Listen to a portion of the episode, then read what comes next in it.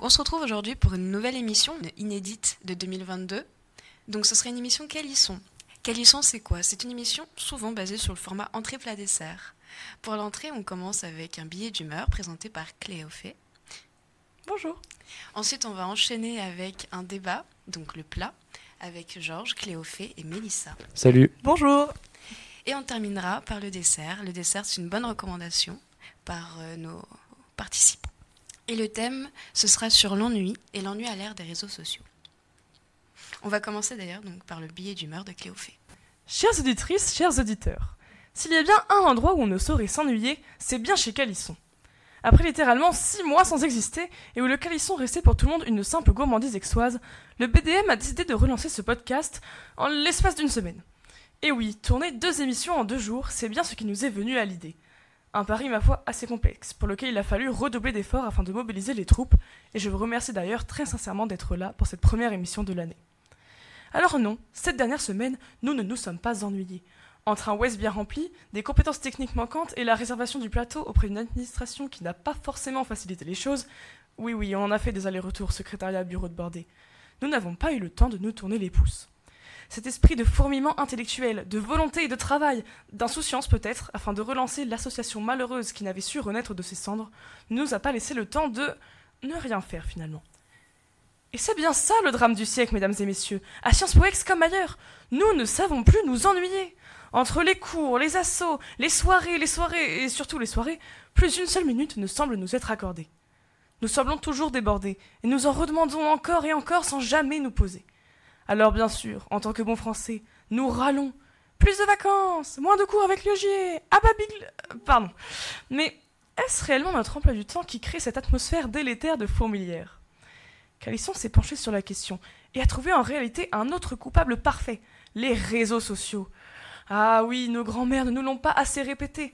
Arrête d'être sur ton téléphone Ça te donne mal à la tête, tu ne suis plus les conversations, tu n'admires plus ces beaux paysages du Cantal que tu as pourtant déjà vus cent fois, et c'est pour ça que tu as tout le temps faim Bon, je vous rassure, il n'y a pas de lien sur le dernier, mais ma grand-mère m'a réellement dit ça il y a moins d'une semaine. Alors, vous me demanderez, quel est le lien entre perte de l'ennui et réseaux sociaux? Eh bien, c'est déjà la fameuse injonction à la productivité de notre société capitaliste qui passe par ces derniers, ainsi que la course à l'attention dans laquelle ils s'élancent. C'est le sujet de notre débat du jour. Et même si le rôle des réseaux sociaux dans cette perte de l'ennui peut bien sûr être rationalisé, permettez-moi tout de même d'argumenter. Il est clair donc que le but des réseaux sociaux est de monopoliser notre attention. Alors, dès que nous avons une minute de temps libre, dans le train ou entre deux cours d'amphi qui pourrait être la nouvelle définition Larousse du vide intellectuel, nous saisissons notre objet le plus précieux, notre téléphone portable. Et vas-y que ça scrolle sur Facebook, Twitter et Instagram, qui nous abondent d'informations plus ou moins inutiles, allant de l'actualité sur le changement climatique à une tendance TikTok un peu bizarre à laquelle personne ne comprend la réelle utilité, mais que tout le monde s'amuse à recréer bêtement. Toutes ces futilités nous permettent donc d'éviter le terrible ennui. Occuper notre esprit avec des vidéos de chats plutôt que de penser à soi et à son avenir, c'est la vie que nous avons décidé de mener. Alors, je ne vais pas vous prôner ici les bienfaits de l'ennui en vous forçant à faire deux minutes de silence sur le plateau, qui sont de rentabilité, et encore une fois, on perdrait tous les auditeurs. Ni vous dire qu'il faut faire deux, deux ou trois heures de méditation par jour afin de réellement apprécier la vraie valeur de la vie. Je voulais simplement attirer votre attention sur ce point, afin que nous soyons plus conscients d'un des phénomènes majeurs de notre société qui passe malheureusement un peu aux oubliettes, la perte de l'ennui à l'ère des réseaux sociaux. Merci Cléophée pour euh, ce petit billet d'humeur. Et pour entrer en matière, j'aimerais savoir euh, quel est votre rapport aux réseaux sociaux? Donc, euh, moi, je considère un rapport assez sain, dans le sens où oui, enfin, je fais beaucoup de réseaux, mais d'un autre côté, je me dis pas, euh, je me dis pas que j'en fais trop. C'est-à-dire que bah, je vais sur les réseaux et une fois que j'ai fini, ben voilà, j'en sors et je fais autre chose. Donc euh, honnêtement, non, je considère que j'ai un rapport assez sain, contrairement à ce qu'on pourrait croire. Euh, du coup, moi, mon rapport aux réseaux sociaux, euh, donc du coup, il faut savoir que depuis un peu plus d'un an, j'ai supprimé Instagram. Et donc, ça a un peu bouleversé, enfin, justement, j'ai changé mon rapport aux réseaux sociaux. Donc, il faut savoir que avant, du coup, quand, je possédais Instagram, j'étais un peu une consommatrice comme tout le monde, de contenu comme ça, assez, de façon assez gourmande, comment on dit euh, de façon un peu boulémique boulimique, pardon. Et donc euh, j'ai en fait voulu vraiment me séparer de ça en désinstallant Instagram. mais je me rends compte que je retrouve en fait euh, que je retombe un peu là-dedans sur d'autres applications et j'essaie un peu de compenser ce manque que j'avais avec les réseaux sociaux du contenu facile et euh, pour éviter l'ennui et dès que t'as une pause tu regardes ton téléphone quoi avec euh, Pinterest, Vinted, Facebook enfin je retombe un peu là-dedans et du coup j'essaie vraiment de me raisonner de me contrôler par rapport à ça parce que c'est vrai que Enfin, ça t'impacte dans la vie de tous les jours parce que t'as as, un, constant besoin en fait de contenu, t'as un constant besoin d'information parce que sinon t'as l'impression de, de rien faire et d'être dans l'ennui. Ouais, bah moi c'est vrai que euh, j'essaye de m'imposer des limites de temps sur les réseaux sociaux, notamment Insta et TikTok, mais ça ne marche pas du tout. Voilà, donc peut-être que j'ai un rapport qui est pas très sain avec les réseaux, mais euh, en même temps c'est assez compliqué euh, de, changer, c'est-à-dire que personne n'est là pour me dire bah arrête de scroller, donc finalement c'est peut-être aussi un manque de, volonté, mais j'ai du mal un peu à sortir de ça effectivement. Après, enfin, je pense qu'on pense tous que c'est un manque de volonté. On veut nous faire croire que c'est un manque de volonté, mais euh, enfin, il y a une, enfin, derrière les réseaux sociaux, t'as vraiment un algorithme et t'as vraiment un, mm. un, contenu qui est fait pour que tu restes et pour que tu sois addict. Donc, euh, des gens qui je pense qu'il faut un peu aussi déculpabiliser par rapport à ça, quoi. Se dire que de toute façon, enfin, je veux dire, c'est ce qu'on, enfin, c'est ce qu'ils cherchent les, enfin, les, les créateurs des, des, réseaux sociaux. Enfin, ils cherchent à ce qu'on soit le plus longtemps possible sur l'application. Donc euh, voilà, faut un peu se détacher de ça aussi, je pense. Ouais, et puis comme tu disais, il y avait ce truc de justement, euh, quand t'as pas les réseaux, t'as l'impression que tu es en train de manquer un truc. Et ça, c'est vraiment euh, quelque chose de de, très. Euh, enfin, que je ressens beaucoup. C'est-à-dire que si je vais pas sur les réseaux pendant 6 euh, heures, là, je vais me dire, oh purée, qu'est-ce qui s'est passé? Je suis sûre qu'il s'est passé une dinguerie, euh, j'ai loupé le dernier événement, machin. Mhm. Et fait, bon, après, c'est dû au fait qu'il y a beaucoup de choses qui se passent dans tous les cas sur les réseaux. Mais en fait, c'est assez néfaste, quoi, ce rapport de, de dépendance, hein, très clairement. Mais je pense que ça, c'est un mhm. peu le mal-être de notre génération. Mais après, du coup, juste pour continuer là-dessus, après, peut-être on passe à une autre question, mais. Euh, ce que je veux dire, c'est que oui, c'est vrai, au début, j'avais euh, peur de supprimer, supprimer Instagram parce que j'avais toujours l'impression de manquer quelque chose. Dans les conversations de groupe, t'as toujours euh, une connerie qui sort et tout, et tu te dis, bon, ben, si tu la vois pas, ça veut dire que tu vas faire moins partie de ce groupe, etc. Et tu vas être moins attaché aux personnes. Et en fait, tu te rends compte, ben, au bout d'une semaine, tu t'en détaches très facilement, en fait. Et euh, du coup, ça, ça, pose la question euh, de qu'est-ce qui est réellement intéressant comme contenu en fait, et qu'est-ce qui te nourrit réellement. Parce que peut-être euh, ce que tu vas voir sur les réseaux sociaux, ça va te nourrir intellectuellement ou émotionnellement, genre quelques minutes, quelques heures, quelques voilà. Mais en fait, tu te rends compte que c'est pas ça en final qui construit une relation, tu vois. Mm. Donc euh, voilà, très philosophique, dis donc. Peut-être que ce qui peut influencer tout ça, c'est aussi la vitesse des références auxquelles on doit s'adapter à chaque fois, dans les mêmes, dans les coupures de films qu'on a à chaque fois, dans les petits extraits. Peut-être que c'est pour ça qu'on a besoin de rester up-to-date, qu'on a besoin de, vraiment mhm. traîner toute la, toute la journée pour avoir les dernières petites références et pouvoir être sociable, pouvoir interagir. Qu'est-ce que vous en mhm. pensez? Ouais, je suis has maintenant, moi.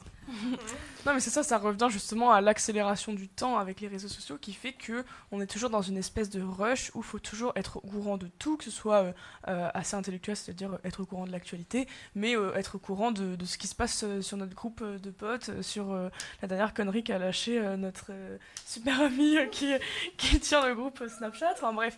Et du coup, tout ça, bah, ça emmène une perte de l'ennui, donc on voit bien là le lien finalement entre le fait que du coup, vu qu'on est toujours obligé de se tenir au courant, etc., eh bien, euh, on, culpabilise de ne pas être sur les réseaux et du coup, euh, on n'arrive plus à s'ennuyer en fait parce que on, se sent attiré par les réseaux et on a forcément envie d'y passer du temps en fait. Ouais, c'est vrai que euh, tu as, raison, Mina, en disant que on a ce besoin de toujours être à la page mm. et de pas paraître has-been. Alors, à un degré différent peut-être, mais euh, ouais, moi c'est vrai que je le constate. Euh, hein, l'autre jour, je disais à une amie, euh, ouais, je, je, monte sur Paname. Et enfin, elle m'a fait comprendre que Paname, en fait, c'est super has-been. Enfin, ça se dit pas, quoi, ça se dit plus. C'est vrai que c'est mon daron qui dit ça, mais bon, c'est pas grave. donc moi, j'étais, bah, ok, donc je vais à Paris. Enfin bref. Et, et, en fait, il y, bah, y, a quelques temps, Paname, bah, c'était tout à fait à la mode comme propos, tu vois, mais en fonction des tendances Twitter, de je sais pas, tu as des nouveaux trucs. Bah, récemment encore sur Twitter, encore un autre truc dans lequel je me suis senti has-been. Euh, j'avais dit euh, un truc, une connerie probablement, et ma pote m'avait répondu Ah ouais, tu parles à l'aide de tes connaissances. et je disais Comment ça, je parle à l'aide de mes connaissances? Et en fait, maintenant sur Twitter, il y a un nouveau truc. Vous voyez les énoncés là, euh, à l'aide de vos connaissances, euh, répondez à la question là. Et maintenant sur Twitter, t'as tout un truc en mode euh, ah ouais, tu parles à l'aide de tes connaissances. Et ben moi, je l'avais, j'avais pas compris le truc quoi. Voilà, donc c'est super marrant. On est has-been alors qu'on a 20 piges quand même. C'est chaud, hein, mais bon, c'est pas grave. Mais est-ce que vous sentez une accélération dans le rythme des informations? Est-ce que vous recherchez aussi cette accélération? Dans le sens Est-ce que vous sentez que pour qu'on capte votre attention, on a besoin d'aller plus vite Parce que j'ai l'impression que par exemple en primaire, on n'avait pas trop de mal à subir 4 heures de français avec deux énoncés différents et très peu de consignes. Et finalement, on avait, on, avait l'habitude de prendre notre temps. Est-ce que maintenant, est-ce que vous arrivez à vous concentrer? Ah bah clairement c'est vrai que les réseaux ça minimise vraiment notre temps de concentration. Hein. C'est vrai que moi j'ai remarqué depuis que j'ai installé TikTok euh, au deuxième confinement en 2020 et bah vraiment je n'arrive plus à me concentrer plus de 25 minutes, c'est impossible parce que en fait euh, on a l'habitude d'informations qui vont très rapidement, même un TikTok qui dure 30 secondes, ça va m'énerver, ça dure trop longtemps, je vais passer. Et ça c'est vraiment terrible parce qu'on se rend compte que vraiment deux heures d'amphi, c'est euh, bah, c'est très très compliqué d'être tout le temps concentré. Après de base je pense que c'est compliqué, mais là euh, on a vraiment un impact très fort des réseaux sur la concentration, ça c'est sûr. Ouais, et en plus, enfin, c'est quelque chose qui revient souvent par rapport aux professeurs aussi. Enfin, moi, j'ai souvent entendu quand j'étais au lycée et même maintenant, genre, ah, euh, avant, on faisait plus de choses. Ah, avant, le programme était plus chargé. Ah, avant, enfin voilà, on était capable de faire. Enfin, les, élèves étaient plus attentifs. Et euh, t'as vraiment cette impression, euh, justement, qu'au fil des générations, enfin, les réseaux sociaux ont vraiment un impact en fait. Et c'est comme ce que tu disais aussi tout à l'heure, fait dans le sens où t'avais pas quelqu'un qui était derrière toi pour te dire, ah, il faut que j'arrête. Ah, là, ce que je fais, c'est mal. Alors déjà, toi, imagine, enfin nous maintenant, euh, enfin je veux dire, on est des jeunes adultes quand même, etc. Mais les, les, les jeunes de 12-13 ans, enfin je veux dire, ils ont même pas, euh, euh, techniquement parlant, genre leur cerveau, ils sont pas assez construits, tu vois, pour justement avoir cette, euh, cet autocontrôle, tu vois. Oui, sentiment de euh, culpabilité C'est ça, exact. Et donc, enfin, je veux dire, c'est hyper facile de tomber dans la dépendance, quoi. Est-ce que du coup, lorsque vous traînez sur les réseaux sociaux, vous avez un sentiment de culpabilité? Est-ce que vous vous sentez un peu stupide ou est-ce que vous Non, mais c'est vrai. Personnellement, quand je commence à regarder plus d'une demi-heure de stupidité, je me sens stupide. Je me dis que c'est c'est moi maintenant. Alors oui, moi, j'ai cette impression parfois de me sentir stupide et donc j'ai essayé d'y trouver une solution que je vais vous exposer là. J'ai deux Twitter. J'ai un Twitter connerie et j'ai un Twitter sérieux. Et donc du coup, pour compenser la connerie que je, que je consomme sur mon Twitter connerie, hop, je passe euh, le même équivalent de temps sur mon Twitter intelligent. Donc là-bas, voilà, je follow euh, les écolos, euh, je follow Léa Salamé, je follow... Enfin bref, voilà, je, je, follow et en même temps, je me dis, voilà, ça me fait mon point actu. Plus comme ça, je, je regarde les notifs sur mes deux comptes. Parce que maintenant, en plus de ça, on a la possibilité de se connecter en simultané sur plusieurs comptes pour ah regarder encore plus de contenu. Ouais, sur Twitter, tu, bah, sur Twitter, tu peux avoir genre, bah, comme sur Insta, tu peux avoir euh, genre, tu peux te connecter sur six comptes si tu as envie, tu vois, en même temps. Ah. Ouais. Ah d'accord. Oh, Moi, tu peux passer d'un compte à l'autre, t'as plus besoin de. Voilà, oui, non. sur deux en même temps. Genre, non, non, non. En deux, waouh, attends. Non, non, mais en gros, tu peux. Maintenant, tu peux. Alors, avant, euh, tu avais ce truc en mode, oh, relou, faut que je me connecte, redéconnecte et tout. Bah non, maintenant, tu peux juste euh, cliquer, switcher, voilà. Ouais. Et aussi, je voulais ajouter un truc euh, par rapport à tout à l'heure quand on parlait des réseaux qui étaient très énergivores, machin, qui captaient notre attention. C'est que TikTok a inventé quelque chose de nouveau c'est le, fil en continu qui ne s'arrête jamais. Parce qu'avant, moi par exemple, mon fil Twitter, une fois que bah, j'ai tout vu, j'ai tout vu. C'est-à-dire qu'il faut que j'attende genre une heure pour qu'il y ait des nouvelles infos qui s'accumulent dessus. Pareil pour Instagram. Pareil pour euh, Snap. Il n'y a pas de nouvelles stories, tu n'as pas de nouveaux messages, c'est fini. Mais TikTok, non. C'est en continu. Et surtout, il y a une mécanique du fait que tu scrolles, tu scrolles, et si tu veux t'arrêter, tu dis oui, mais peut-être que celui d'après, il sera plus intéressant que celui que j'ai regardé. Et du coup, tu ne t'arrêtes jamais et ils sont vraiment et très une fois, et une fois que tu as fini, tu en as marre de ta For You page, ben là, tu passes dans ton fil mes abonnements. Et, là, ça... Non, mais, mais du coup, là, et le truc, c'est qu'ensuite, euh, ce schéma-là euh, qu'exploite TikTok, il s'est diffusé mm. sur Snap. Euh, avec sur les Insta, sur Insta avec les, réels euh, sur YouTube du coup, aussi bah, avec les réels pareil enfin les shorts ah, bon, YouTube, je sais pas, mais euh, ouais.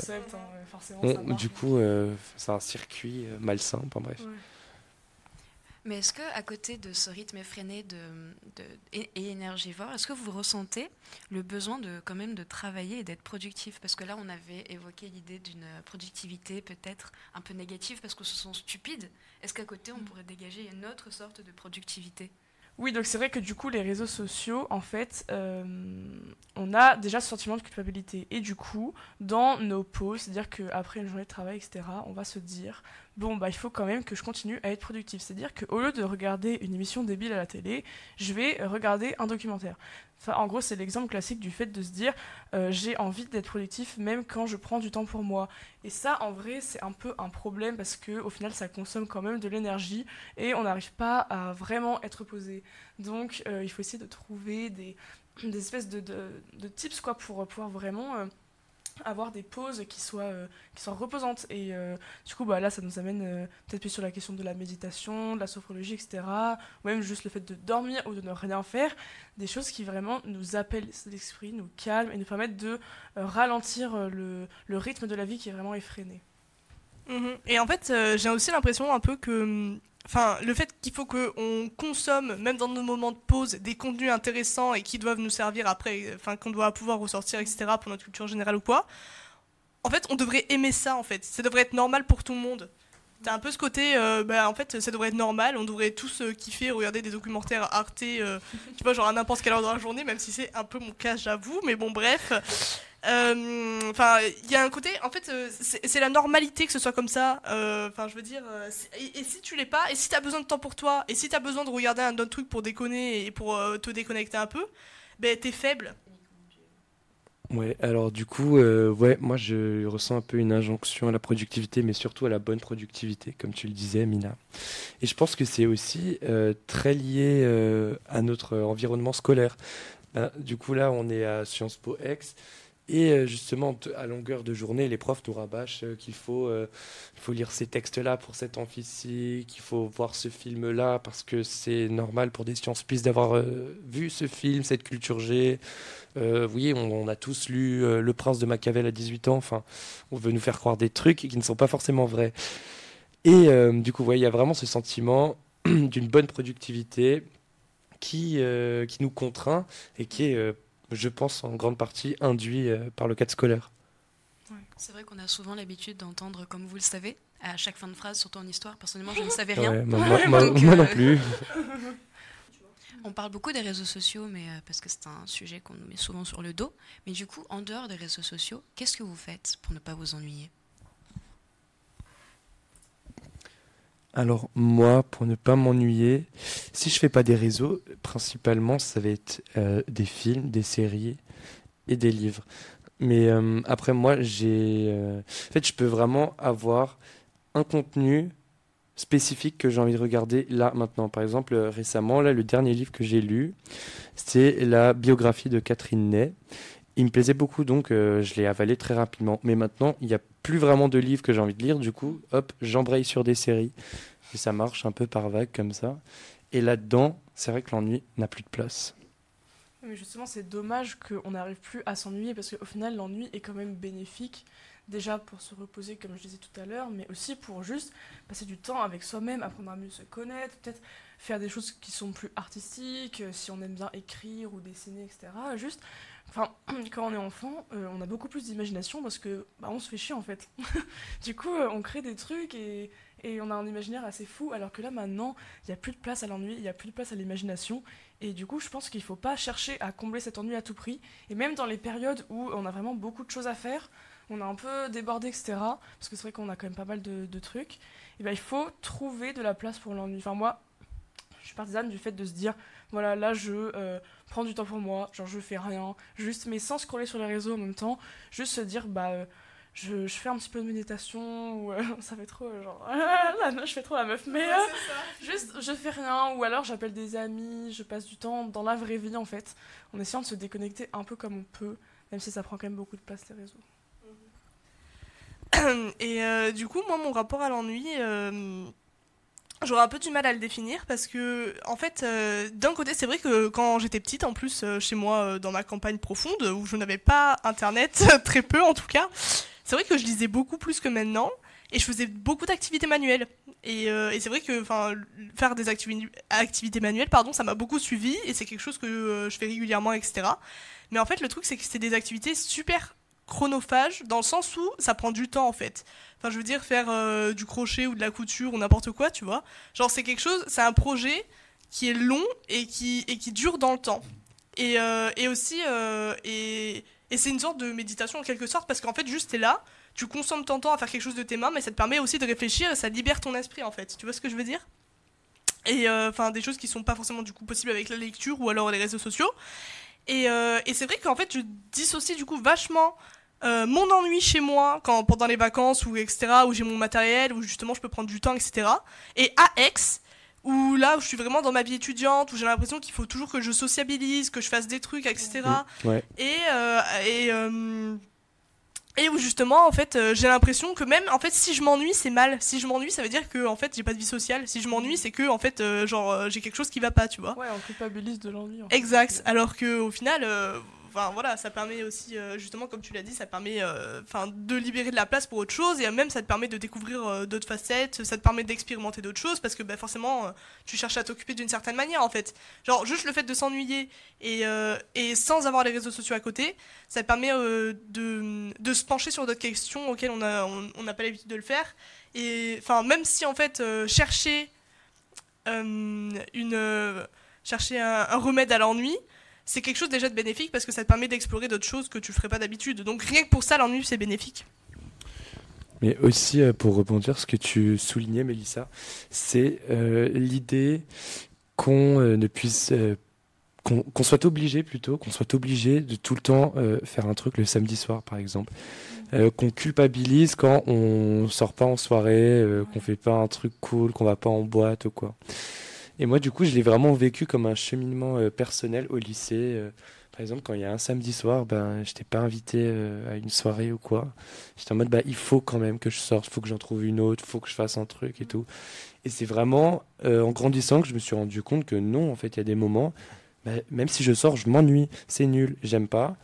Et euh, en fait, euh, en fait c'est c'est même pas un ennui bénéfique comme on, on essaye de l'expliquer euh, depuis tout à l'heure. C'est vraiment un ennui, je, je subis là, parce que je, je, je m'ennuie sans pour autant me reposer. Donc ensuite, il y a aussi cet ennui-là qui est embêtant. Et du coup, maintenant, j'ai réussi à, à prendre sur moi et me dire que des fois, non, j'ai pas envie- nécessairement envie de sortir le samedi soir parce que je suis fatigué, parce que j'ai envie de voir un film, j'ai envie de faire un truc. Donc euh, voilà, je pense que c'est aussi là qu'on doit apprendre, euh, on doit apprendre de nous. Et j'aimerais vous poser une dernière question parce que tout le long de l'émission, on a quand même mis en opposition la productivité et l'ennui. Est-ce que selon vous, on peut mettre aussi en opposition, plus globalement, l'ennui et le capitalisme Est-ce que l'ennui a encore sa place sous un modèle capitaliste qu'on a actuellement, qui est quand même assez poussé? Bah, euh, malheureusement, on peut considérer que l'ennui est un luxe parce que euh, on ne se l'accorde pas et parce que la société ne nous l'accorde pas, parce que la société nous dit soyez productifs et euh, s'il vous plaît rendez-nous riches. Mais le truc c'est que dans tous les cas, il faut chercher à, à se faire de la place pour soi. Enfin, j'ai quand même l'impression que en vrai ces dernières années, il y a un peu quand même un mouvement où on essaie de Enfin, avec le développement, bah, par exemple, de la méditation ou juste euh, des choses euh, plus en mode on essaie de, prendre du temps pour soi. Euh, par exemple, bah, la, grande démission en mode bon, voilà, on, a envie de faire un job qui nous plaît, euh, dans lequel on, on se plaît vraiment et on n'a pas envie de bosser juste pour bosser. Ouais, pour rebondir ce que tu disais, euh, Cléophée. Euh, non, en fait, c'est même pas pour rebondir, c'est pour euh, contre-argumenter. Parce qu'en fait, j'ai mal écouté. Donc, euh, voilà. Cut, cut, cut. Je cotterai pas. voilà, c'est dit. Non, mais ce que, ce que je voulais ajouter euh, par rapport à l'ennui et au capitalisme, c'est que je pense que les deux sont conciliables dans la mesure où le capitalisme veut que tout euh, soit commercialisable. Donc euh, même l'ennui pourrait le devenir en fait. Ça pourrait être Ouais. même justement ben, euh, une manne financière très conséquente. Je veux dire, il y a des sociétés où ils sont ultra fast, par exemple au Japon, où vraiment tu as cette idée-là de travailler constamment, tout le temps, pour bien se faire voir par le patron, tout ça. quitte, quitte à se à suriner dessus dans le métro, dormir sous son bureau. Non mais il y a des trucs, des fois c'est terrifiant. Et, euh, et puis même en Europe, hein, mais du coup j'imaginerais totalement que par exemple il y ait des, euh, je sais pas, des annoying rooms euh, qui se développent. euh, Bah ouais, presque, hein, peut-être. hein. Mais bon, en tout cas, euh, moi j'imagine tout à fait l'ennui comme un, comme, comme un bien financier. hein. Mais je pense que ça existe même. Est-ce que, enfin, ça existe même déjà cet ennui contrôlé? Par exemple dans les clubs med, tu vois, ou des vacances justement toutes faites. Ouais. Tu vois, t'as as ce côté un peu où, ben, en fait, euh, t'es guidé dans ton ennui, t'es guidé dans tes vacances et t'es guidé dans ton repos, tu vois. Genre, t'as- enfin, je pense que c'est quelque chose qui existe déjà. Ouais, mais est-ce que là c'est encore de l'ennui parce que par exemple tu fais une balade de dromadaire ou quoi Ouais, ou tu, c'est vrai. C'est pas ou forcément tu de fais du mais- tennis, moi je sais pas si c'est de l'ennui. Mhm. Mais par contre, moi je, je verrais tout à fait que genre qu'ils ouvrent, je sais pas, une salle, euh, en mode euh, t'as des poufs et tu juste tu t'assois et tu fais rien. Enfin, Il faut serait- payer pour y aller. Ouais, et tu payes un abonnement. Ouais, c'est vrai que ça, ça peut... on lance son concept. Hein. Ouais. Bah, Ah, ima- imaginons t'es à Shanghai, tu vis dans un 2 mètres carrés, non parce que ça existe. hein. Ça existe. Il faut le dire, il faut dénoncer. On dénonce sur ce plateau ce soir. Non. Hop, tu vas dans ton annoying room, euh, sur ton pouf, enfin bref. Eh ben, nous sommes maintenant repus euh, intellectuellement. Euh, nous avons passé un très bon repas. Est-ce que pour le dessert, vous aurez quelques recommandations à nous faire? Eh bien, effectivement, Mina, j'ai préparé la première re- recommandation culturelle de l'année. Et je vous propose euh, aujourd'hui de vous plonger dans l'œuvre d'Ella Maillard. Et je vous propose donc de lire des livres pour pallier votre ennui autrement qu'en étant sur le compte Insta du BDE. Et donc, qui est-elle, Ella Maillard? Ella Maillard est une voyageuse, écrivaine et photographe suisse du XXe siècle qui, à travers plus d'une dizaine de livres, retrace ses expéditions à travers l'Asie notamment et ses aventures en mer. Hélène Maillard, c'est une meuf qui, à 21 ans, participe au championnat du monde de voile, seule femme et plus jeune participante de la compétition. C'est quelqu'un qui, à 22 ans, part en croisière avec trois autres jeunes femmes de Marseille à Athènes. C'est une personne qui, à 27 ans, part pour la Russie soviétique des années 20 pour un voyage dont elle ne, même pas, dont elle ne connaît même pas la durée. Et je rappelle, tout ça au début du XXe siècle, c'est-à-dire que les femmes n'avaient pas encore le droit de vote en France, il n'y a pas Internet, on communique par lettres prin- principalement, et donc aussi pas de Airbnb, pas, ah, oh là là, je vais y arriver, 1, 2, 3, pas de Airbnb, pas de groupe Facebook sur les merveilles de la Russie, et pas de Google Maps.